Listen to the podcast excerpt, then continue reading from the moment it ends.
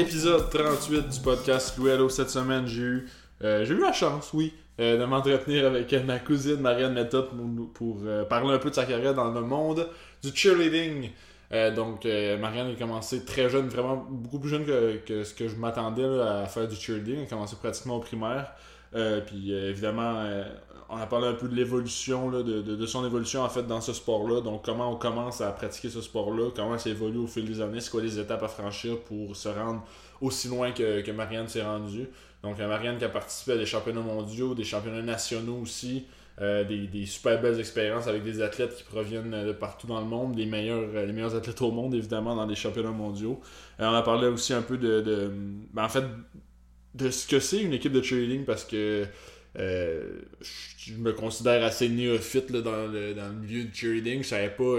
Évidemment, j'ai déjà vu des compétitions. Euh, je me souviens d'avoir vu des compétitions universitaires américaines à RDS, mais c'est pas mal. c'est pas mal, on dirait, les seules fois que je voyais vraiment des compétitions de cheerleading. Puis je savais pas euh, exactement le rôle de chacun, chacune dans une équipe de cheerleading. Fait qu'on a pu en parler pendant, pendant l'entrevue. Donc Marianne nous a tout bien expliqué ça. c'est quoi les rôles de chacun des membres d'une équipe de cheer. Puis un peu, on a parlé aussi un peu de, pas de son après-carrière parce qu'elle compte toujours faire euh, compte toujours pratiquer, euh, pratiquer ce sport-là, mais euh, de la préparation un peu vers l'après-carrière. Donc Marianne a commencé à faire du coaching aussi présentement dans la région de Sherbrooke, donc on avait parlé de ça. Ça, a été, ça a été une très belle, très belle discussion. Je, l'ai mentionné à la fin de l'entrevue. Ça fait des années, en fait, je connais Marianne depuis, depuis sa naissance pratiquement. Puis c'est la première fois que j'avais une discussion aussi, euh, aussi longue et élaborée avec elle sur, euh, sur ce sport-là. Donc, j'étais très content d'avoir pu faire ça euh, pour le podcast Louis Allo. Donc, ça, épisode 38, il va nous rester deux épisodes. C'est-tu épisode 38 ou c'est épisode 37 Oh En fait, vous, vous le savez parce que c'est écrit dans le titre, mais là, moi, il va falloir que j'aille vérifier ça, savoir combien d'épisodes il me reste à publier après celle-là. C'est l'épisode 37, donc j'ai dit épisode 38 au début, ben c'est pas vrai épisode 37, le jour qu'on sera pas l'intro parce que c'était bien trop parfait comme intro. Fait que épisode 37 euh, du podcast solo. Donc il va nous rester trois épisodes. C'est ça, je me disais. Trois épisodes euh, après celui-ci. Euh, j'avais, lancé des petites perches la semaine dernière par rapport à peut-être une future vedette nationale qui pourrait être invitée au podcast. Les négociations sont toujours en cours pour avoir ce joueur en question. je peux donner d'autres indices là, pour ceux qui savent pas. c'est un joueur qui, pour ceux qui n'ont pas trouvé en fait encore c'est qui le, le fameux joueur que je vais inviter au podcast. C'est un joueur qui, euh, comme j'ai mentionné la semaine passée, qui, s'est fait repêcher par une équipe euh, de la que j'apprécie beaucoup et euh, qui a joué qui a joué en fait avec Alexis Lafrenière dans les dernières années. Donc d'autres indices. On espère fort, on croise les doigts pour l'avoir au podcast. J'aimerais vraiment ça pouvoir discuter avec ce, joueur-là. Mais une chose que j'ai vraiment appréciée aussi, c'est discuter avec Marianne Méthode à l'épisode 37 du podcast Lou Allo qu'on écoute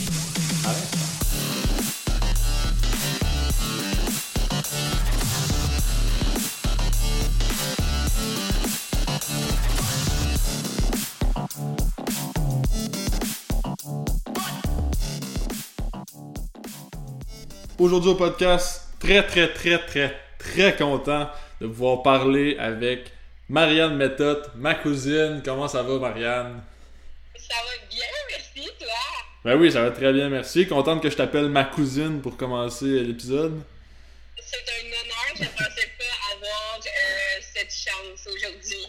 Marianne, je, t'ai pas invité euh, juste parce que t'étais ma cousine, évidemment. Je t'ai invité parce que euh, t'es une athlète de cheerleading. On va en parler un petit peu plus tard, mais avant ça, je veux savoir comment ça va, Marianne? Comment t'as passé les derniers mois? On sait, c'est pas une période très facile au Québec présentement, mais comment tu vas de ton côté? Euh, écoute, moi, je suis à Sherbrooke. Puis, euh, on est resté très chanceux, euh, Sherbrooke. On a été en zone orange très longtemps. On était le dernier village gaulois. Donc, écoute, ça va quand même bien. Je suis à l'université. les cours, c'est hybride. Donc, moitié en ligne, moitié à l'école. Et puis, ben, on s'en les mains, mais le moral va quand même bien, je vais te dire. Ça, ça va de mon côté. Et toi? Ben moi, oui, ça va moi aussi. À Montréal, écoute, on est encore en zone rouge, mais on finit par s'habituer. Puis là, avec les, les nouvelles qu'on a eues récemment, euh, j'étais bien content de, de pouvoir euh, continuer à sortir dehors jusqu'à 9h30 à Montréal, tandis qu'il y a d'autres régions du Québec qui vont être obligées de se coucher à 8h, mais euh, toujours... oui, c'est la même chose à Sherbrooke, on se compte très chanceux. Ouais, c'est ça, quand on se compare, on se console, fait que ça va, ça va relativement bien. J'ai hâte, de, j'ai hâte de faire du sport. Toi, t'as pu continuer à faire du sport, j'imagine, aussi, euh, depuis, depuis quelques semaines. là. Euh, oui, ben nous, le- les entraînements ont repris assez graduellement. Je te dirais que euh, le contact physique n'est pas encore euh, de notre côté. Le cheerleading, c'est un sport qui est très, très, très contact. Mhm. Donc, euh, je dirais qu'on prend plus des entraînements individuels. du- on appelle ça du conditioning, là, fait juste de se remettre en, fait de la remise en forme, là, plus qu'autre chose. Ok, mais ça, juste, justement, avant de commencer à parler un peu de tes débuts de carrière, puis comment t'as commencé à pratiquer ce sport-là, euh, je veux qu'on parle un peu de présentement. Donc là, t'es, t'es à l'université, tu fais partie de l'équipe de cheer de l'université de Sherbrooke, c'est ça? Euh, pas cette année, j'étais dans l'équipe l'année dernière. Mais euh, cette année, ben, fond, à la fin de l'année l'année dernière, je me suis déchiré tous les tendons qui Ah. retenaient mon pouce à ma main. Voilà. Donc, euh, j'ai dû mettre ma carrière sur pause le temps d'un an pour faire de la réadaptation physique, mais j'entraîne deux équipes à Sherbrooke. Ok. Donc, dans les écoles secondaires, j'entraîne une vocation, puis j'entraîne dans une, équipe euh, qui est secondaire 1 à 5 aussi. Donc, euh, on a repris graduellement avec euh, les athlètes. Ok, ça, puis comment c'est arrivé ça? Parce que ça fait pas énormément longtemps que, que t'es à Sherbrooke, là, t'étais à Québec avant pour. euh, ben, en fait, tu, tu- tu restes à Québec depuis toujours. C'est arrivé comment, en fait, que t'as eu la chance de commencer à entraîner là, à Sherbrooke? Ben, Sherbrooke, c'est une très petite ville côté sport. Je pense que tous les entraîneurs se connaissent. Puis euh, l'année dernière, dans ma première année de Varéor, euh, on s'entraînait dans le. Enfin, le Varéor ne s'entraîne pas à l'université. Puis euh, au cheerleading, on s'entraîne dans une école secondaire qui a un, plus bel espace d'entraînement que nous. Euh, donc, euh, c'est cette école-là, dans le fond, euh, ma, ma coach de, du Varéor, elle m'avait demandé si j'avais des disponibilités pour entraîner cette école secondaire-là dans laquelle on s'entraînait. Donc, c'est comme ça que j'ai eu leur contrat. Il y a une euh, fille qui était dans l'équipe avec moi euh, qui cherchait une, euh, une deuxième coach, dans le fond, pour euh, son équipe à elle dans une autre école. Donc, j'ai embarqué aussi dans leur équipe de coach après ça. Là. Ok. Fait que les deux, c'est, nouveau de cette année. là. J'avais pas pris les contrats en même temps que je faisais le Varéor parce que c'était beaucoup. Mais cette année, j'avais plus de temps dans, entre mes mains. Donc, euh, Et est-ce que c'était. Est-ce que, est-ce que c'était la première fois que tu coachais? T'avais-tu déjà fait ça avant un peu à temps perdu ou c'était vraiment la première fois que oui, tu oui, pratiquais? oui, oui, oui. Ben, à Québec, j'ai entraîné dans tous les clubs que j'ai fait. J'ai entraîné euh, surtout des enfants. Puis ensuite, avec euh, ma collègue dans ce moment, euh, quand on était à Québec, on coachait une école secondaire ensemble. On a coaché deux ans. Puis, la dernière année que j'étais à Québec, j'ai aussi coaché dans un club civil. là. donc, euh, c'était vraiment pas nouveau pour moi. C'est les mêmes niveaux, dans le fond, que je coachais à Québec, que je Ok. coach en ce moment à Sherbrooke. Là, t'en, c'est pas trop compliqué. t'en as, t'en as glissé un mot un peu tantôt, mais ça ressemble à quoi là, les entraînements? Là? C'est, comme tu dis, c'est, c'est individuel un peu plus que, qu'en groupe. Là. Tu peux pas faire trop trop de contact physique. Ça ressemble à quoi une séance d'entraînement là, euh, normale, si on peut dire, dans ces temps-ci? Euh, ces temps-ci, c'est. Euh, ben, dans le fond, il faut que les athlètes gardent le 2 mètres avec leur masque. Donc, euh, on fait des sauts. Dans le fond, dans le cheerleading, il y, a, on- il y a des sauts, il y a de la gymnastique, il y a de la danse, puis il y a des stunts, donc des montées. En ce moment, on peut euh, pas faire de stunts ni de pyramide. Donc, euh, on se concentre plus sur tout ce qui est technique, technique de saut, technique d'exécution. Euh, tous ceux qui peuvent faire de la gymnastique sans aide, donc euh, des flips, des backflips. Tous ceux qui peuvent en faire sans aide peuvent continuer de, de se pratiquer, mais moi, je peux pas aider ceux qui étaient en vois, de, de l'avoir. Euh, on fait des entraînements d'environ une heure et quart. Euh, en ce moment, le GO nous a donné droit à 8 athlètes par plateau. Par contre, euh, il n'a pas spécifié ce qu'était un plateau. Donc, c'est une zone grise que tous les entraîneurs du Québec exploitent en ce moment. On peut séparer notre gym en deux, puis dire qu'on a deux plateaux, donc pouvoir avoir 16 athlètes.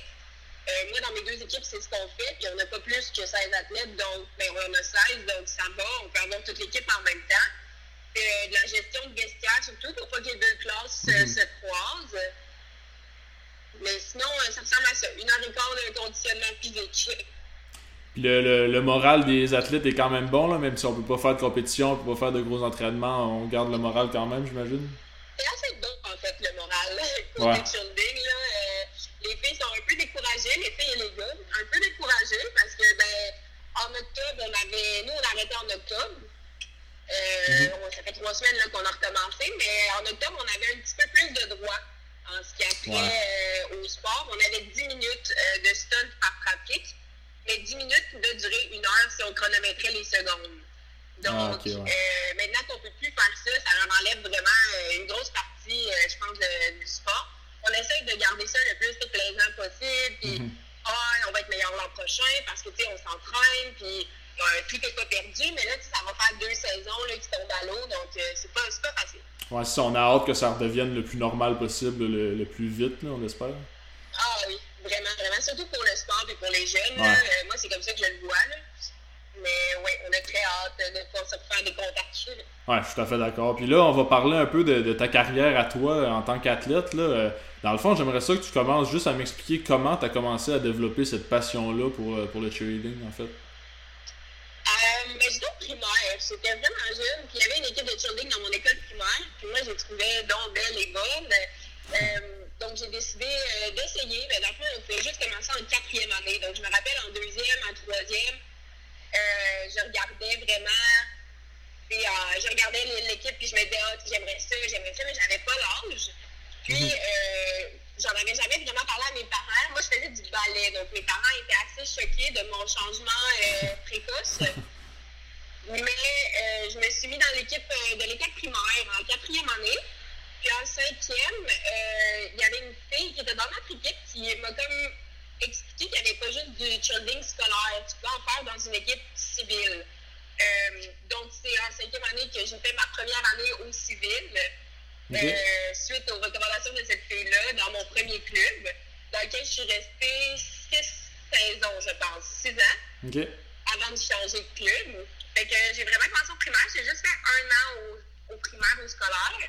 Ensuite, j'ai lâché le civil au secondaire pour faire une autre année euh, scolaire au secondaire. Euh, puis j'en ai juste fait une, je suis retournée directement au civil euh, pour les saisons qui s'y ont suivi. Puis justement, à cet âge-là, on parle de quatrième année, on a euh, 8-9 ans à peu près. Ça ressemble à quoi un peu des entraînements de cheerleading là, à cet âge-là? J'imagine on, on peut pas faire trop trop de pirouettes là, en partant. Là. En fait, euh, c'est assez périlleux à cet âge-là parce qu'on veut faire des pirouettes, Ouais, on veut ouais. vraiment en faire, mais euh, visiblement notre corps n'est pas nécessairement. Ouais, exact. Euh, au cheerleading, il y a sept niveaux. OK? OK? Euh, puis les sept niveaux, un étant le plus euh, bas niveau en termes d'habileté, autant de stun que de gymnastique que de pyramide. Sept étant le plus haut. Mhm. Euh, moi, j'ai commencé au niveau 2. Donc, euh, souvent, les écoles au primaire, ils ont une équipe niveau 1 et une équipe niveau 2. Nous, on avait juste une équipe niveau 2. Euh, Puis ça, dans le fond, les montées vont pas plus haut que les épaules. Donc, tu sais, on lance pas trop haut, mais ça reste périlleux d'avoir euh, la vie de ta fille de 8 ans dans les mains de deux petites filles de 10 ans. Quand même. ouais. Sauf que, ouais, exactement. Donc, euh, sept niveaux. Puis moi, j'ai commencé en niveau 2. Euh, puis j'y suis restée trois ans, là, quand même, euh, en niveau 2. Parce que j'avais pas nécessairement euh, les habiletés de gymnastique pour aller plus haut.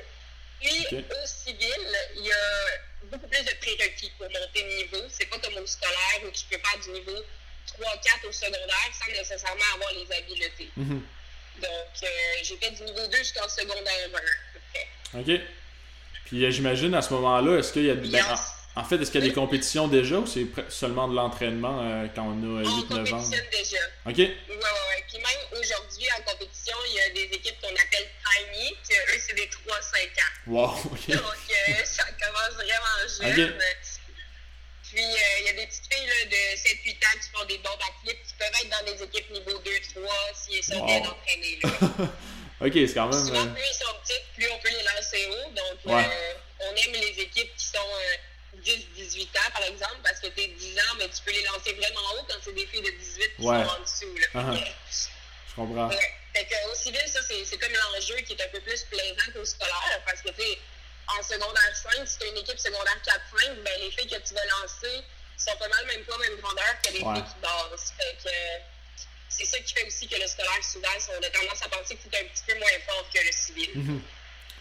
Je comprends. Puis j'imagine plus on monte de niveau, plus ça devient un peu plus sérieux comme, euh, comme type de compétition, comme sport aussi.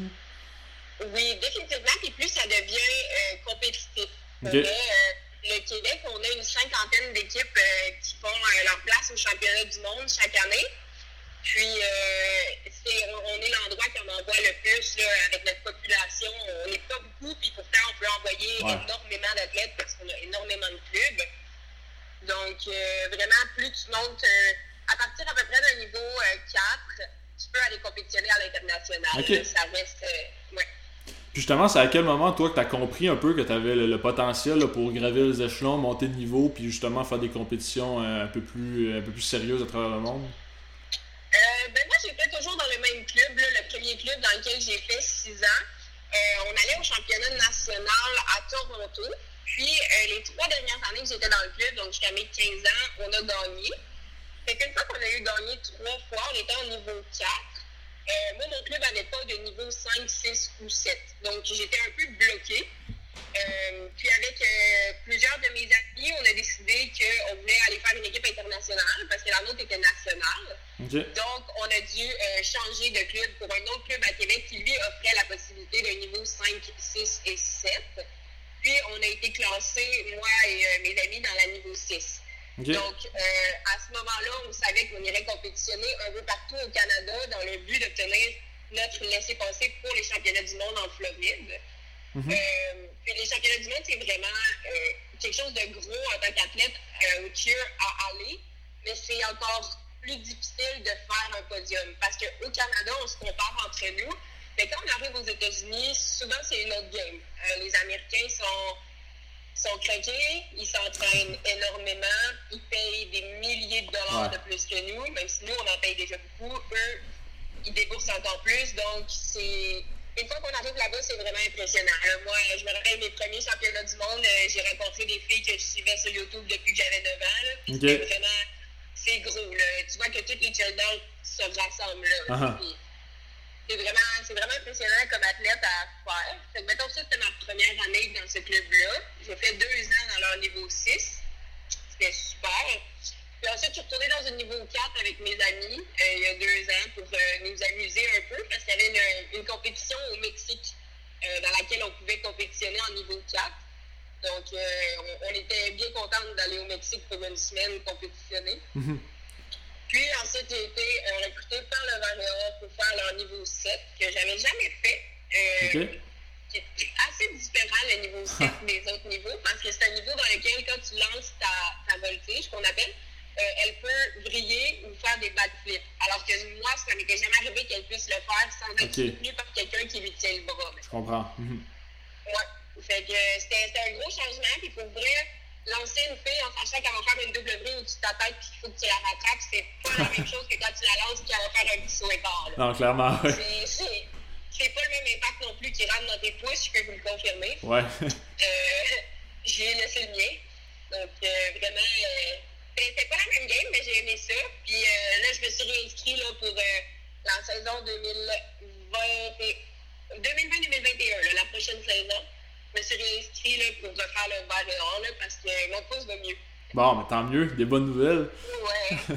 Écoute, euh, Marianne, je veux, euh, je, suis pas le, le, plus calé en cheerleading, fait que j'aimerais ça que tu, euh, tu, puisses un peu expliquer, je sais pas, les différents rôles un peu dans une équipe de cheerleading, parce qu'évidemment, comme tu dis, c'est pas les mêmes filles qui vont faire les vrilles que, qui vont rattraper celles qui sautent, justement. Donc, peux-tu parler un peu de c'est quoi les différents rôles dans une équipe de cheerleading? Euh, ben, exemple, on prend le Varéor. Moi, j'ai été pris dans le Varéor que je ne fais pas de backflip niveau 7. Euh, mhm. Ce n'est pas dans mes capacités, ça n'a jamais été. Moi, j'ai été pris pour baser, euh, donc pour lever une fille. Euh, puis, ils m'ont pris parce que, ben, selon moi, parce que je suis quand même une personne qui est forte. Donc, ça te prend des bases qui vont être fortes. Ça t'en prend des grandes, ça t'en prend des petites, dépendant de ce qu'on va faire pour lancer. On avait huit garçons dans l'équipe. Euh, les garçons sont souvent pris euh, pour soit leurs habiletés en gymnastique, quand ce sont des anciens gymnastes, ou parce qu'ils sont grands et forts, donc qui vont pousser plus haut. Euh, donc, si tu es un garçon et que tu as zéro année d'expérience, tu as quand même beaucoup de chances de te faire placer dans une équipe niveau 6 à ta première année. Parce que tu es grand, tu es fort et on a besoin de toi pour pousser. Le reste, on peut te l'apprendre. Mm-hmm. Donc, euh, on avait plusieurs garçons qui, eux, battent normalement dans la vie. Donc, euh, un back, c'est la personne qui va être derrière ton, ton stunt, qu'on appelle le, groupe, et qui va euh, tenir les chevilles de ta voltige pour essayer de les stabiliser. C'est aussi eux qui vont faire tout ce ben, quand on rattrape, c'est eux qui s'occupent de la tête, souvent. Donc, c'est une personne très importante. Ouais, quand même. Hein? en dessous d'une voltige, il y a deux bases. moi, je peux baser de deux côtés, même si j'ai un côté de préférence, comme tout le monde. Euh, mais être capable de faire les deux côtés, c'est vraiment euh, un flex, comme on dit. C'est vraiment bon. Puis ensuite, on a 8 voltiges normalement, mais 6 plus 2 qui sont, on appelle grounded, donc qui sont au, au, sol, mais qui sont là si jamais il se passe quelque chose qui peut prendre la place de la voltige blessée. Eux, normalement, il faut qu'ils soient souples, idéalement pas trop grandes, mais une grande voltige qui est super souple et qui est belle à regarder puis qui a 10 ans d'expérience, on va la monter. C'est juste que c'est plus facile quand ta voltige est moins grande que toi. Mais moi, ça m'arrive pas souvent. et au Varior, ma voltige était plus grande que moi. Okay. C'est pas grave, elle était juste plus légère et elle a toujours fait ça, donc elle monte. Mais personnellement, je base depuis euh, environ la fois où j'étais en quatrième année. Euh, mhm. J'ai monté une saison là, en quatrième année, mais ensuite, euh, j'ai décidé que c'était pas pour moi. J'ai bien fait. parce que c'était définitivement pas pour moi. Euh, ensuite, il y a des gens qui ne se donnent pas dans l'équipe. Il y a des gens qui sont juste là pour faire de la gymnastique. Souvent, c'est des anciens gymnastes qui veulent seulement faire du sol. Donc, si toi, tu n'as aucune intention de faire des stunts, mais que tu as une vrille, ben, bienvenue dans l'équipe c'est correct, puis on a des ratios à respecter, mais on peut souvent avoir trois à quatre personnes euh, sur le sol qui ne font aucune montée. Donc, il y a eux, puis ensuite, ben, c'est ça, là, dans l'équipe, on peut être de, je pense qu'une petite équipe, c'est de 12 à 20, puis une grosse équipe, c'est de 30 à 36, là. Peut-être même 38 maintenant. OK. Euh, Quand même, 38 hein? personnes sur un sol, c'est énorme. Ça fait du monde, hein? Beaucoup de coordination, c'est beaucoup de répétition, c'est beaucoup de gens qui ont beaucoup de chance de se foncer dedans en faisant des backflips. Donc, c'est vraiment un, sport qui requiert toute ton attention pendant les 2 minutes 30 que ça dure. C'est vraiment important. Justement, je veux parler un peu des, championnats du monde, mais avant, j'aurais deux autres petites questions justement pour apprendre à connaître un peu plus le cheerleading euh, en profondeur. Euh, le cheerleading, c'est un sport qui est jugé en fait. C'est pas un système de. C'est pas un système. On fait pas des buts au cheerleading, là, donc euh, c'est des juges qui, qui, jugent les performances en fait. C'est quoi les critères là, dans une compétition pour, euh, pour les juges justement? Ah, les critères sont bons et sévères. OK. dépendant de ton niveau, il y a des critères différents pour chaque niveau. Donc, au cheerleading, il y a sept niveaux, sept catégories de critères différents. Ensuite, les critères varient aussi si tu as une équipe avec juste des filles ou juste des et, avec des gars, donc all girl ou co-ed. Puis, les critères vont varier avec le nombre d'athlètes dans l'équipe. Donc, par exemple, nous, on compétitionnait en international, open all girl, donc open 14 ans et plus, juste des filles, niveau 6. Puis, on était, euh, en international, on est médium, mettons, on était 25. Donc, pour notre catégorie, on va juste compétitionner contre des filles des filles qui ont 14 ans et plus, qui sont environ le même nombre que nous dans l'équipe. Il y a beaucoup de catégories au championnat ouais, du monde. Il doit en avoir une trentaine, 20, quarantaine maintenant. Juste de catégories. Parce que tu peux pas, il y a des équipes qui n'ont pas de gymnastique, des équipes non-tumbling. Mais eux, ils vont pas aller compétitionner contre ceux qui en ont parce qu'ils vont automatiquement avoir zéro en gymnastique. Donc, les catégories sont euh, très variées. Mais, par exemple, moi, mon année qu'on est allé au championnat du monde, ils vont juger sur overall la performance sur 10. Donc, euh, tu veux avoir un 8.5 à 9.5, mais ils peuvent décider que cette journée-là, vous avez pas assez souri et que vous êtes un 6. Donc, c'est vraiment. Euh, les juges. Euh, les, dans le fond, il y a 5 juges, 2 panels, donc 10 juges. Puis, ils ont des iPads. Donc, ils vont te filmer au ralenti pour pouvoir après regarder l'exécution euh, si c'est clean, si ça bouge pas trop, euh, si tout le monde est en même temps, tout ce qui est le timing, ils vont juger la hauteur de tes sauts, euh, le nombre de sauts en ligne que tu fais, si tu en fais deux, si tu en fais trois. Si, ensuite, ils vont juger les. Par par tout ce qui est gymnastique, c'est jugé avec un ratio.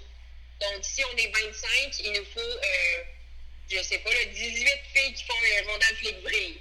Mais si tu n'en as pas 18 dans ton équipe, il y en a une qui va passer 8 fois en ligne. Donc, tu dois vraiment calculer, tu as combien de lignes de gym tu mhm. passes. Il euh, faut, que tout, soit calculé. Parce qu'il y a une fille qui s'est fait mal pendant la routine puis qui décide de ne pas briller, et ça se fait que tu perds complètement ton ratio et tous les points qu'elle a avec. OK. Ouais. Donc, il y a ça, ils jugent la danse, euh, sur l'exécution, l'originalité, euh, tout ce qui va avec, le facial surtout, l'énergie générale. Ensuite, pour les montées, tout ce qui est euh, pyramide, stunt euh, et basket. Donc, quand le basket, c'est quand on lance une fille dans les airs puis qu'elle n'a aucun contact avec personne puis qu'elle Ouais. fait un mouvement. Euh, donc, ça, ils vont juger bon, la hauteur, l'originalité, le timing. ils vont juger aussi la- le degré de difficulté. Donc, certains éléments vont amener un plus grand degré de difficulté. Puis, tout ça, c'est sur 100. Une fois que ça c'est dit, il y a, tu peux perdre des points aussi au cheerleading. Tu peux pas juste en gagner. Tu peux perdre des points si quelqu'un met une main au sol pendant euh, la gymnastique, quelqu'un qui tombe, quelqu'un qui fait juste euh, mettre sa main sans faire exprès. Quelqu'un qui tombe en marchant te fait perdre beaucoup de points aussi. Ça a l'air niaiseux, mais ça arrive souvent euh, sous le stress. Ouais. Tout ce qui est chute de stunt te fait perdre des points. Au championnat du monde, tu n'as pas besoin de tomber pour perdre des points. Si ça a juste l'air shaky, si ça a juste ça bouge en dessous, euh, tu peux perdre des points pour un bubble qu'on appelle. Donc, tu peux perdre quand même des points, même si c'est resté en haut. Puis, les stuns sont aussi en ratio, comme la gymnastique, par rapport au nombre d'athlètes. Donc, si tu as 20 athlètes, il va te falloir 4 stuns. Parce que 4 x 4, ça fait 16, fait que tu vas avoir droit à 4 personnes de plus qui font de la gymnastique. Ok. Mais si tu décides d'avoir 5 stuns, donc tes 20 athlètes dans les airs, ben, tu as un plus gros ratio d'athlètes. Fait que c'est vraiment euh, compliqué là, à expliquer comme ça, mais tu es jugé sévèrement. Mhm. Puis euh, les feuilles de juge sont toujours accessibles à nos coachs pour qu'eux aillent contester euh, si jamais il y a des choses que les juges ont vues qu'eux sont pas d'accord. Par exemple, s'il y a un mouvement dans notre danse, qu'il y a une fille qui, qui, se pitche littéralement au sol dans la danse, ben, tout d'un coup, ça peut être considéré comme une chute. Ouais, je comprends. Mais là, nos coachs, ils vont aller voir les juges, puis ils vont dire non, non, ça c'était chorégraphié. Puis ils vont dire ok, c'est beau. Puis ils vont vous donner les points. Ok. Ou euh, ça arrive qu'ils les redonnent pas, là, mais on va contester là, dans la majorité des cas dans les compétitions, surtout à l'international, euh, c'est trop important parce qu'on compétitionne sur deux jours. Donc souvent, euh, ton pointage final va être 50% jour 1, 50% jour 2. Mais il y a des compétitions que c'est 25-75. Donc, Ok. tu peux pas manquer ta shot euh, s'il y a une illégalité. Par exemple, tu as fait un élément niveau 5, mais tu étais niveau 3. Mais il faut que tu ailles contester, puis il faut que tu vois c'est quoi le problème, parce que le lendemain, tu vas avoir la même illégalité. Ah, je Donc, comprends. Mhm. C'est important parce que les pointages au tir, ça se joue très, très, très serré. Comme on peut gagner par 0.01. Ok, Donc, quand même, sur ouais. 100. Oui, donc tous les points sont importants. Tout est important d'aller gratter partout ce qu'on peut avoir. Mhm. Euh, puis nos coachs étudient religieusement les feuilles de juge. Donc, exemple, après une compétition, puis ça, c'est depuis que je suis toute jeune, je me rappelle à 9-10 ans, là, on s'assoyait dans le gymnase, les coachs ils nous lisaient les feuilles de juge de la fin de semaine, ils nous disaient, bon, fait qu'eux, ils n'ont pas trouvé que vous étiez assez synchro dans les sauts, fait qu'on va pratiquer des sauts. Puis ils n'ont pas trouvé que vous étiez assez énergique dans la danse, fait que là, on va commencer à se donner, on va pratiquer ça. Puis, fait que les feuilles de juge, c'est vraiment une grosse référence. Euh, puis, elles, elles changent de compétition en compétition, ça, c'est vraiment super. Euh, au championnat du monde, il y a des trucs qui sont légaux, qui ne sont pas ailleurs. Euh, il y a vraiment. c'est super. Ouais. Donc c'est énormément. euh, vraiment rester à jour. c'est ça, c'est énormément de critères aussi à prendre en considération, autant pour les athlètes que pour les coachs. Là. Tu peux pas euh, décider de t'inscrire avec les amis à une compétition de tir juste comme ça, là, ça ne Ouais. fonctionnera pas. Là. Non, c'est ça. euh, Puis ça comme, beaucoup d'organisation. comme tu dis, euh, le, le- euh, c'est surtout, faut que ça soit bien exécuté, mais il faut que ça paraisse bien aussi, faut, faut que ça soit fluide. C'est comme un peu. euh, c'est comme un comparatif, je pense, avec le patinage artistique, un peu. Les, Oui. On voit tout le temps les patineuses, les patineurs qui sourient tout le temps, qui, ont, euh, qui, sont- qui font des mouvements gracieux. Fait que j'imagine que c'est un peu la même chose au cheer où tout ça doit être pris en considération. toujours- Ils nous disent toujours faut que ça a l'air facile. Ouais, c'est ça. ce que tu fais, faut que ça a l'air vraiment facile. Dans ton visage, il ne s'est rien passé. Ouais, ouais. Ici, par exemple, dans le premier, parce qu'une routine, c'est 2 minutes 30 pile. Ok. Si dans le premier 15 secondes, tu as tombé quelque chose, il faut absolument pas que ça affecte le reste de ta routine. Mhm. Parce que les juges, ils vont l'écrire. Telle fille avait l'air euh, en dépression toute la routine. Ouais, ouais. Comme Ok. Ils sont vraiment pas gênés sur euh, tout ce qui est euh, commentaire. là. Nous, une année, on avait un costume euh, qui, qui était un peu. Il, laissait beaucoup à désirer, je vais t'avouer. parce que. euh, il vraiment, je ne sais pas qui avait désigné. mais c'était une tragédie. Côté féminin, on voyait pas mal tous nos seins. Ah, bon. Et les juges avaient écrit sur la feuille de juge changer le haut d'uniforme. J'ai vu beaucoup de seins. Bon. Donc, euh, Tu sais, ils sont, ils sont comme, euh, ça, ça va pas, là. Ouais, il n'y a, pas de- y a pas de zone grise, là. C'est direct au point, là, les juges. Ah ouais, définitivement. L'autre, euh, l'autre question que je voulais te poser, c'est quelque chose que tu as, toi-même mis sur la table là, quand on se parlait pour préparer l'entrevue, c'est que il y a quand même beaucoup de personnes, ou de manière générale, pas tout le monde considère le cheerleading comme un sport. J'aimerais ça savoir, évidemment, ton opinion là-dessus, puis comment tu réponds aux gens qui argumentent justement que le, le cheerleading, c'est pas nécessairement un sport, tant- tandis que ça l'est clairement, là, de la manière que tu me parles depuis le début, on voit que c'est un sport là, à part entière. Ouais, ben, moi, le fond, c'est que j'ai l'impression que les gens ont encore en tête tu sais, que le cheerleading, c'est euh, un sport de sideline. Comme Ouais, quand ouais. je dis, ah, je fais du cheer, ils me disent, ah, mais t'encourages quelle équipe? C'est ça, ouais. Je suis comme, ben, personne. Tu sais, on fait du cheer, euh, les équipes de cheer les unes contre les autres. Uh-huh. Puis ça, c'est- des fois, les gens, ils- c'est vraiment l'incompréhension dans leur visage. Ils sont comme, hein? Ça existe, ça, ouais. euh, le football, le variant, euh, nous, euh, au cheerleading, on doit faire leur sideline avec euh, le variant. Ok. Et personnellement, c'est la première fois que je faisais du sideline dans mes 15 ans de carrière. Mhm. Et c'était pas très plaisant pour vrai. Il y a personne dans l'équipe qui, euh, qui apprécie vraiment parce que c'est vraiment très stéréotypé. C'est les pompons. Ouais, les- exact. On n'a pas ça, là, au des pompons. Là. Donc, euh, c'est très, très, très stéréotypé. Puis un jour, il y avait un gars de l'équipe qui m'avait dit en novembre Ah, fait que, tu sais, maintenant que notre saison tire à sa fin, euh, la vôtre aussi. Puis j'étais comme Ben non, nous, notre saison, elle commence. Nous, quand le football est fini, c'est le meilleur moment de l'année. Notre saison commence. Parce que nous, on, com- on commence à compétitionner normalement début décembre, une compétition préparatoire. Puis ensuite, c'est de janvier jusqu'au championnat du monde en avril. Donc, et nous, euh, puis au Bayern en particulier, mais dans les autres équipes universitaires aussi, c'est vraiment beaucoup d'anciens athlètes qui étaient dans des équipes euh, qui allaient au championnat du monde, comme je le faisais, qui n'ont pas le temps de concilier championnat du monde, entraînement et université. Mhm. C'est une très grosse conciliation. Euh, donc, qui tout simplement décident de faire l'équipe de l'université parce que là, la- l'université accommode énormément quand tu fais partie du club sportif. Donc là, c'est super. Tu sais, tu fais partie d'une équipe, tu restes en forme, mais tu vas pas au championnat du monde. Euh, donc, c'est ça. Fait quand les gens, ils, ils commencent avec « Ah ouais, mais tu sais, le cheer, c'est pas un sport Ouais. C'est plus rare aujourd'hui comme discours, mais quand ils commencent, j'ai toujours envie de leur dire, tu sais, « Ah ben, veux-tu qu'on regarde la vidéo ensemble? Oh, ouais. Fait que dès, dès que tu leur montres, ils sont comme Ah, je pensais pas que c'était ça. Les gens ont vraiment des mauvaises, euh, tu sais, des misconceptions. Oh, ouais. Des Euh, des mauvaises conceptions Ouais. euh, par rapport au cheer. Euh, je pense vraiment que dans la tête de certains, c'est encore très pom-pom girl. Ah, ouais. Alors que, au contraire, euh, c'est beaucoup de bro girls. là. Des, des filles qui viennent pour s'entraîner puis pour lever Mhm. des gros poids. Puis c'est très, très, très technique. Euh, J'ai jamais vraiment personne qui m'a ostiné sur le fait que c'était un sport parce que euh, je pense que les preuves parlent pour elles-mêmes. Puis on est capable de montrer une vidéo puis de lui dire, tu sais, est-ce que, tu voudrais essayer? Puis là, les gens sont comme, non, ça va. Là, je suis comme, Ah, ok. Euh, donc, non, je pense pas, mais je te dirais que quand je me sens le moins crédible, c'est vraiment sur le terrain de foot. là. Euh, Ça a ouais. vraiment été. Euh, oui, toi, trouvé ça facile, puis même mon père est venu me voir euh, euh, le soir d'une game de football, puis il m'a dit Ah, on, on aurait comme toujours dit à tout le monde que t'étais une pom-pom girl, mais là, là, tu l'es comme devenu. J'étais comme, ah, ouais. Là, on incarne vraiment le stéréotype, là. Donc, euh, ça, c'est pas super, mais on le fait quand même pour la visibilité parce que c'est le fun qu'il y ait des jeunes qui puissent regarder ce qu'on fait Ben oui. aussi. Mhm. Mais nous, tu sais, ça, c'est vraiment le début de notre saison. là, le- la première game de foot en nous, nous, ça fait pas un mois qu'on se connaît, l'équipe. Donc, Ouais, on n'est ouais. pas encore euh, on top of our game. là. Vraiment pas. Non, c'est ça.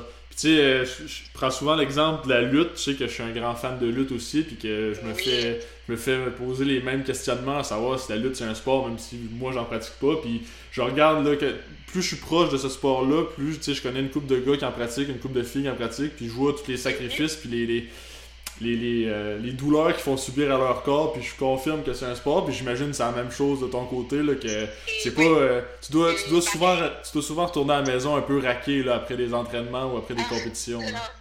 Non, c'est ça. Ouais. Puis tu sais, c'est pas juste euh, parce que, tu sais, mettons, le cheer avec euh, le variable, c'était trois entraînements semaine. Donc, tu sais, Mhm. tu fais partie euh, de ta faculté, tu es à l'université, tu t'entraînes trois soirs semaine. À ça, on rajoute deux gyms obligatoires. Fait qu'on on est en salle d'entraînement deux jours semaine, on est au gym de cheer trois soirs semaine. Euh, tu sais, c'est très, très, très strict. Puis c'est Ouais. des entraînements qui te permettent pas vraiment de, de prendre du lousse. Il faut vraiment que tu restes euh, au meilleur de ce que tu peux faire parce que si tu déclines euh, côté cardio, côté musculaire, euh, c'est toute l'équipe qui en souffre. C'est pas juste ton équipe de stun, c'est pas juste ta performance individuelle.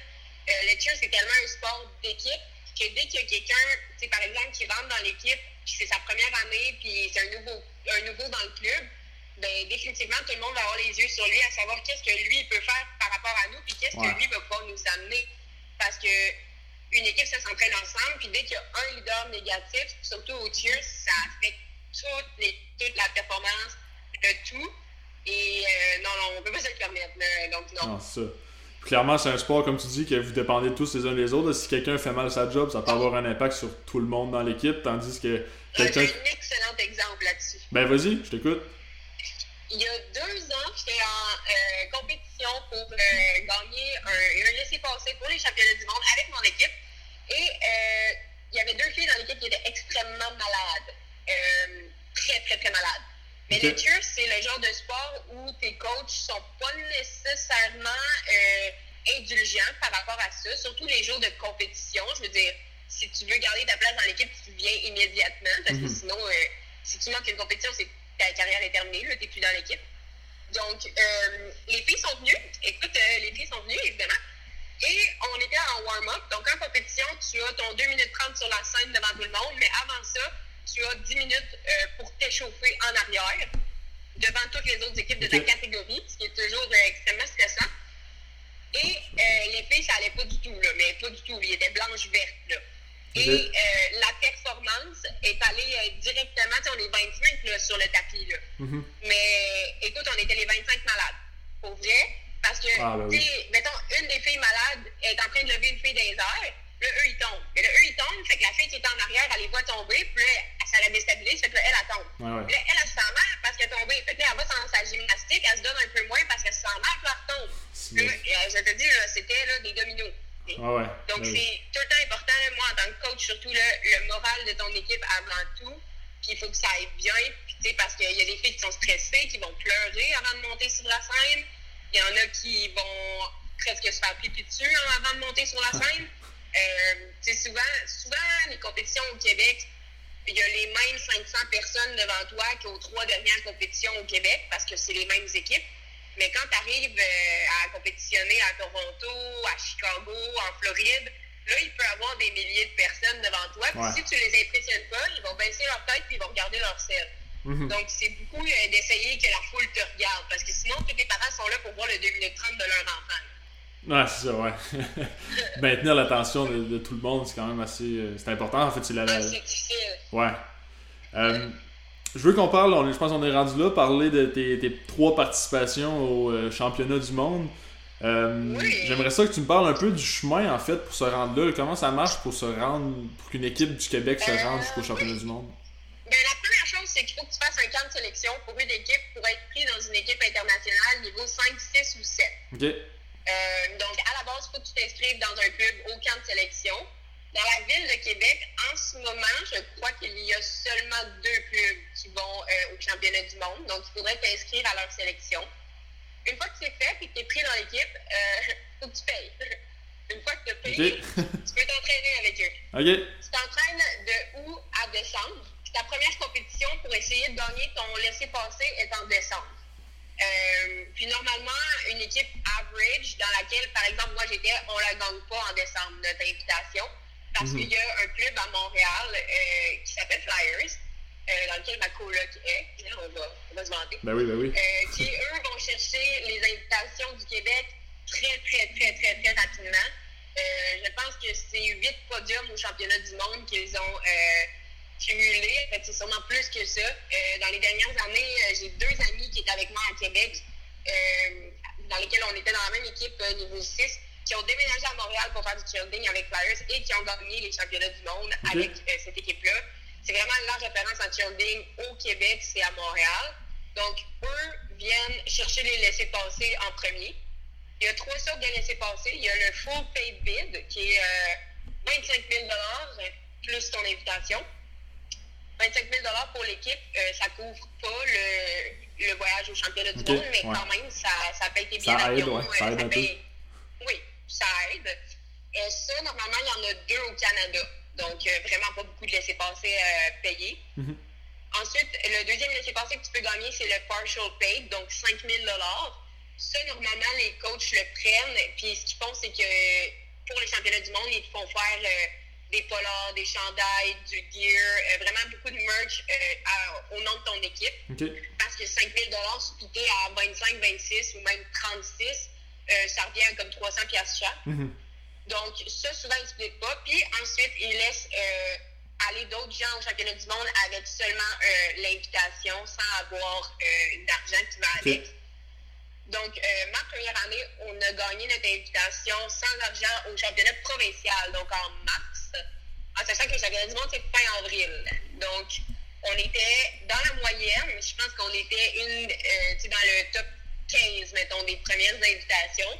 J'étais très content une fois que tu gagnes ton invitation, tu as environ deux semaines là, pour payer tes championnats du monde, acheter tes billets d'avion, puis comme te faire une tête que dans deux mois, tu es devant les juges des championnats du monde, puis il faut que tu aies des meilleurs skills. Donc, ça vient vraiment là, du jour au lendemain. Tu vas à la compétition, tout va bien. Tu as ton, ton laissé-passer pour les championnats du monde, tu reviens, puis là, c'est comme OK, il faut qu'on se mette au travail maintenant. Mhm. Comme là, c'est important, on a gagné notre invitation, il faut qu'on y aille. Donc, il y a ça. Puis après ça, ben, une fois que tu arrives à fin avril, tu t'en vas en Floride. Puis, euh, dépendant de ta catégorie, euh, il va y avoir des semi-finales et des finales. Ou euh, si c'est une catégorie dans laquelle il y a beaucoup d'équipes de ton pays, je pense que c'est plus que 10 ou peut-être plus que 15, il va y avoir un Canadian Trial puis un American Trial dans lequel ils vont prendre les 10 meilleures équipes de ton pays pour aller compétitionner dans ta catégorie. Mm-hmm. La première année, ça, on n'en avait pas. On n'était pas beaucoup d'équipes canadiennes dans notre catégorie. La deuxième année, on en avait un. C'est stressant parce que si tu ne fais pas le top 10, tu vas juste avoir compétitionné au championnat du monde contre les équipes du Québec. OK. Parce que c'est un trial canadien, puis il y a peut-être il y a deux équipes en Saskatchewan, il y a quelques équipes euh, à Vancouver, en Colombie-Britannique, mais sinon, il n'y a pas beaucoup d'équipes, là, mhm. à part au Québec, parce qu'on en a comme 55. Donc, euh, tu vas au championnat du monde, puis si tu ne fais pas un top 10 dans ta catégorie contre les gens de ton pays, ben, tu ne peux pas passer au jour 2. Donc, euh, il y a beaucoup d'équipes canadiennes qui se battent contre les équipes canadiennes, mais en Floride. Ouais. ouais. mais, ouais. Mais moi, la deuxième année, on, a passé euh, le Canadian Trial, puis on est allé en semi. Puis ça, pour vrai, c'était vraiment une des meilleures expériences de ma vie, là, parce que la première performance qu'on a fait contre les équipes canadiennes, on a eu deux chutes. Euh, donc, vraiment pas une bonne performance au championnat du monde. Ah, on est sorti de là, ça pleurait, on était comme ça y est, c'est fini, on, on est l'équipe qui s'est battue contre les équipes du Québec en Floride, c'est nous, ça y est. Puis pour vrai, on est juste sorti du stade parce que on compétitionne au ESPN euh, e à Orlando. Ouais, ouais. À Walt Disney. Donc, euh, on est sortis, on était comme bon, mais c'était fini, là. Puis, tu sais, nos coachs étaient comme, ouais, c'est pas la fin de saison qu'on espérait, mais c'est correct. Et on peut pas, on peut plus changer le passé. Puis là, il était comme dans le speech un petit peu, euh, c'est pas grave. Puis là, euh, on était dehors, puis là, on entendait comme notre nom d'équipe. Puis on était comme, pourquoi le monde écrit notre nom comme ça, c'est vraiment bizarre. Puis là, il y a des filles qui sont retournées dans le stade, qui étaient comme, ouais, on a fait le top 10 comme pour aller sur la scène. Puis là, on était tous dehors, on était prendre des photos. Et là, toute l'équipe a couru. On est allé sur la scène. Puis euh, là, ils nous ont dit qu'on passait en demi-finale. Puis on était très, très étonnés. Puis le lendemain, en semi-finale, c'était un hit zéro. Donc, euh, zéro faute, euh, zéro chute. Tout allait bien. C'était super.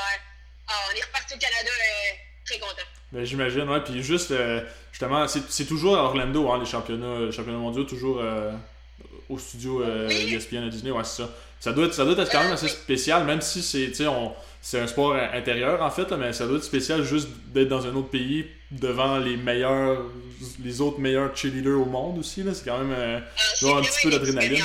Ouais. Puis avec les années, quand tu y retournes, tu sais, mettons, moi, je me suis fait un ami dans Paris Cheer. Puis c'est resté mon vraiment bon ami. Puis lui, il fait du cheer en Europe.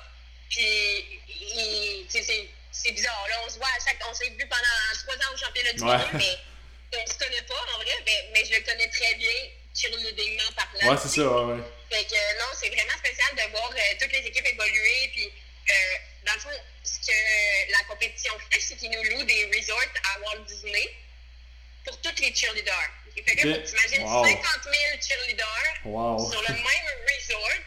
Puis là-bas, il y a comme un football field où est-ce que les athlètes s'entraînent. Puis là, là, on est des centaines, voire des milliers d'athlètes à s'entraîner en même temps de tous les pays dans plein de catégories différentes.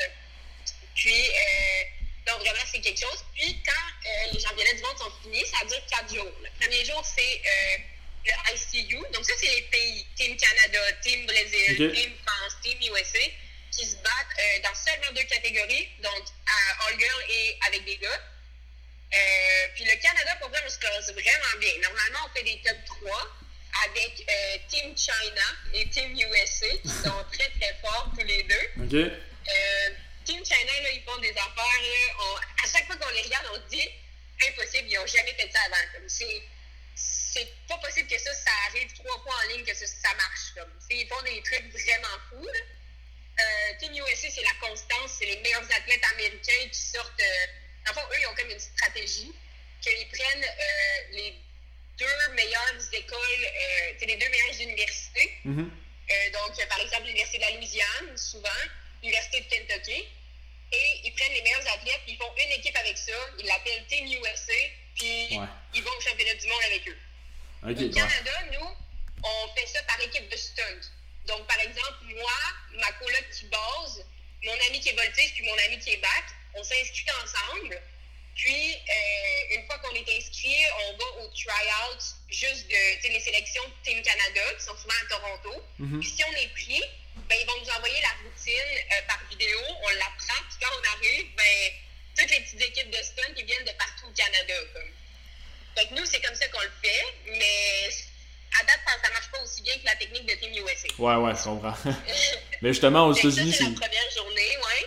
Non, j'allais dire aux États-Unis. Après, il y a les semis, après, il y a les finales. Les finales se tiennent sur deux jours pour les. euh, parce qu'il y a trop d'équipes. Euh, puis la dernière soirée, le lundi soir, après les finales, euh, tous les champions du monde ont leur médaille bleue. Euh, puis là, eux, c'est vraiment un, c'est un big thing. là. Ils portent leur Uh-huh. médaille toute la soirée. Ben oui. Puis euh, Walt Disney ouvre le Hollywood Studios, euh, Ok. le parc aux athlètes en soirée.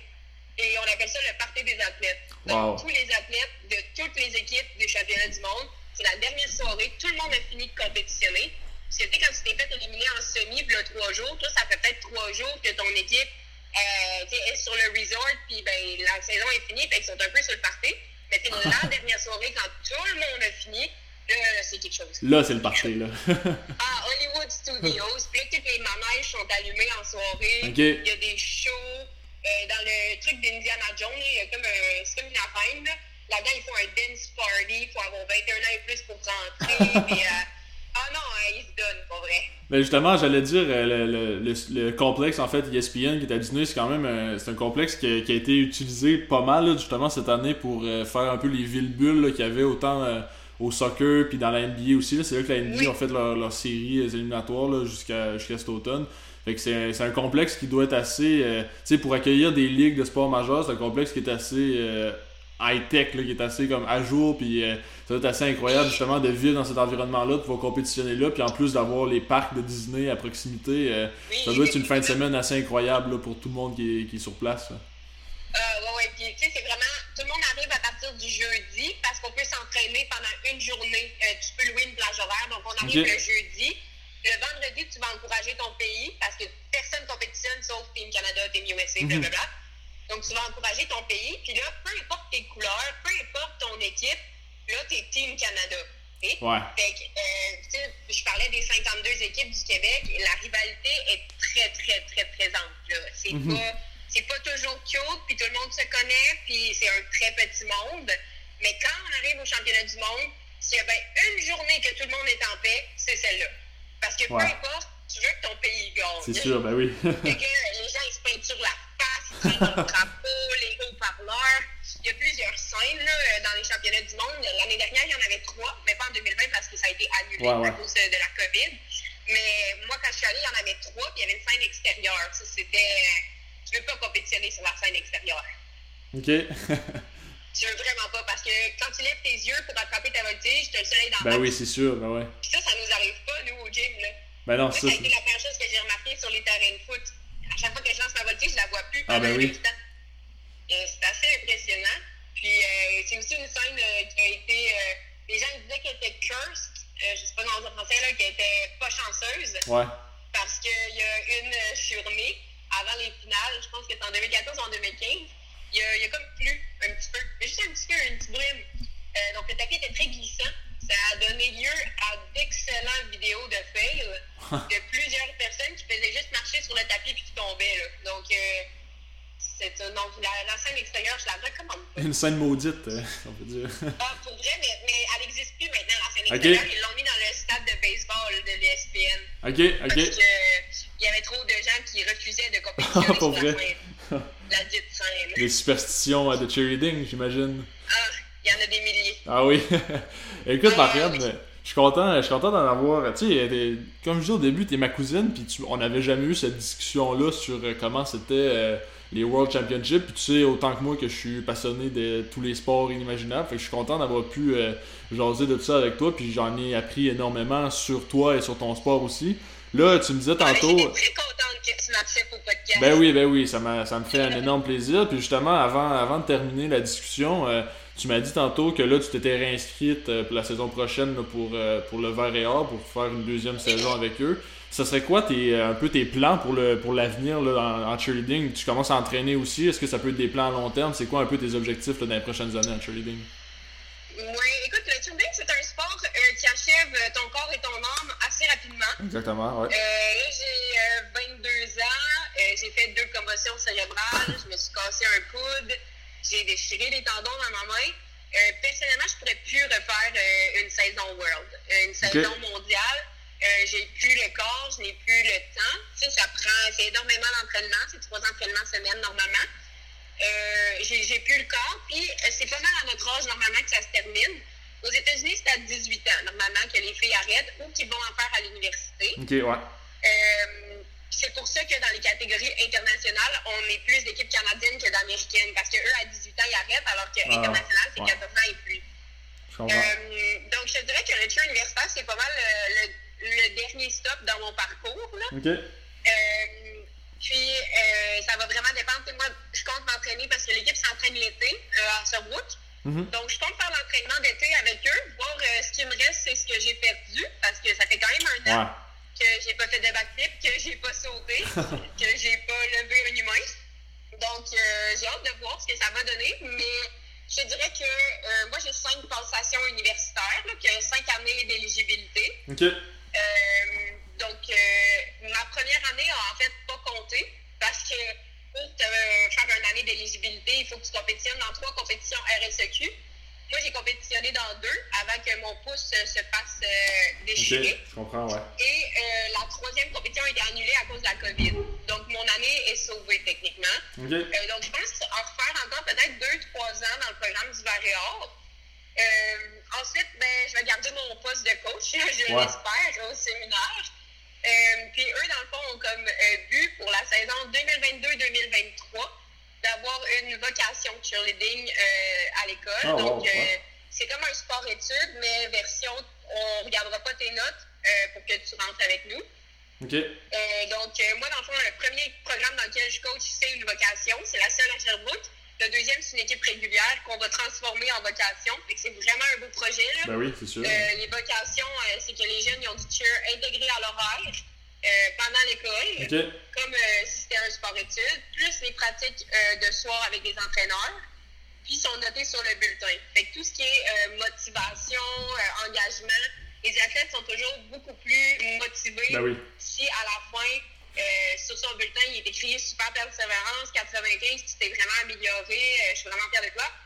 C'est quelque chose que euh, je veux bâtir comme programme avec l'école. Puis vraiment, c'est une école qui a beaucoup de ressources. Fait que je suis vraiment contente que le projet ait été abordé là, avec les directeurs sportifs. Eux, ils ont déjà une vocation pour le football, le soccer et le volleyball. Donc, je pense que ça, ça, ça en venait là, le temps Ouais. que le cheerleading ait droit à, sa vocation. Surtout que le Varior s'entraîne dans leurs locaux de cheer. Donc, ils ont des super Ouais. locaux de cheerleading là, qui méritent vraiment d'être exploités, là, selon moi. Puis ça, c'est le fun, euh, c'est des beaux projets, c'est le fun de prendre part justement à des réalisations comme ça qui vont amener peut-être euh, le, le, sport est un peu plus populaire auprès des jeunes, puis euh, ça te fait une belle après ça te fait une belle après carrière aussi de pouvoir continuer à t'investir un peu dans ce sport-là, même si euh, tes années de compétition sont peut-être derrière ah, toi en fait. Là. Oui, oui, oui. Puis tu sais, je veux dire, nous, nos équipes, on les amène en compétition dans le réseau du secondaire, donc tu sais, ça reste des super expériences. Puis moi, j'en vois tous mes coachs de Québec, mes athlètes de Québec, tous les gens de Québec, on est dans les mêmes compétitions, tu sais. Mm-hmm. puis à Sherbrooke, il n'y a pas beaucoup d'équipes au niveau secondaire. Euh, donc, euh, la part, c'est que ça ne fait pas beaucoup d'athlètes qui rentrent au cégep pour l'équipe des volontaires et donc pas beaucoup d'athlètes qui graduent vers l'université de Sherbrooke. Donc, euh, on part, c'est pour ça d'ailleurs que l'entraîneur du Barrière m'avait recruté pour que j'entraîne cette équipe-là, c'est qu'il faut partir vraiment tôt à leur dire un jour tu vas faire le Barrière. Parce que c'est pas comme Montréal ou Québec qui reçoit des athlètes de tout bord, tout côté. C'est pas la même chose. Parce que nous, on est une plus petite ville. Euh, c'est rare que les gens vont dire, ben, moi, j'ai choisi Sherbrooke pour euh, le Barrier Cheerleading. Oui, ça vient avec, c'est le fun, mais euh, c'est possible. Ben, moi, oui, mais pas les autres. Je comprends. c'est ça, souvent, quand tu viens à Sherbrooke, c'est pour le programme et pas nécessairement pour exactement le sport. Donc, on a un moins gros bassin d'athlètes et pas juste au cheerleading, au football, mhm. au soccer. On a des moins gros bassins. Donc, c'est important qu'on commence à les former jeunes. Puis, euh, moi, dans une des équipes que je coach, je coach avec la, la fille qui coach aussi les volontaires, donc au cégep. Donc, toutes mes secondaires 5, je leur dis, là, l'année prochaine, j'ai déjà soumis vos candidatures si vous voulez faire partie des volontaires. Et, on, les, on, les, pousse euh, ben dans la bonne direction. Puis, plus on a du programme, plus on a d'athlètes, plus on a un développement qui est intéressant. Là. Fait que c'est vraiment là-dedans, puis dans la communauté, qu'on essaye de faire des mouvements en ce moment. Puis pour eux, c'est une belle alternative d'être coach après avoir ben été athlète aussi longtemps. Là, parce que mon corps ne pourrait plus. Ça, tu disais tantôt, les, on, on, choisit pas toujours euh, Sherbrooke pour euh, le sport. J'imagine que la plupart du monde choisit Sherbrooke pour la rue Wellington puis pour les bars. C'est pas ça que tu veux dire, c'est ça? Euh, écoute, je pense que Sherbrooke, il l'a choisi surtout pour les 5 à 8. Oui, exact, c'est vrai, ouais. mais là, tu sais, depuis la COVID, les 5 à 8 sont inexistants, donc les étudiants sont pas mal répartis. Mais non, c'est pas vrai. Il y a aussi euh, les games de Spikeball au parc Lucien Blanchard. Ah, voilà, parfait. Okay. Ah oui. ben, euh, Sherbrooke. une belle ville étudiante, euh, j'imagine. Ah, magnifique. magnifique. Hey, Marianne, je te remercie. Je te... je te remercie énormément d'avoir pris le temps de parler. Je te souhaite, écoute, la meilleure des, des chances pour la réhabilitation de ton pouce, être, être capable, être en mesure là, de, de, reprendre au moins là où tu l'avais, t'en avais laissé l'année passée pour reprendre la compétition. Puis j'espère que tout va bien se passer niveau COVID pour justement reprendre un peu euh, l'entraînement de manière euh, un peu plus normale puis euh, pouvoir reprendre les compétitions aussi. Ben merci. Ben merci encore une fois d'avoir le temps de parler, c'est très apprécié. Et ça me fait bien plaisir, puis j'espère que les gens vont avoir les yeux plus ouverts sur le sport que le childing. Ben je l'espère aussi. C'était une très bonne ambassadrice pour ce sport-là, je peux te le confirmer. Hey, merci beaucoup. Ça me fait plaisir. Hey, bye bye, là. Bye!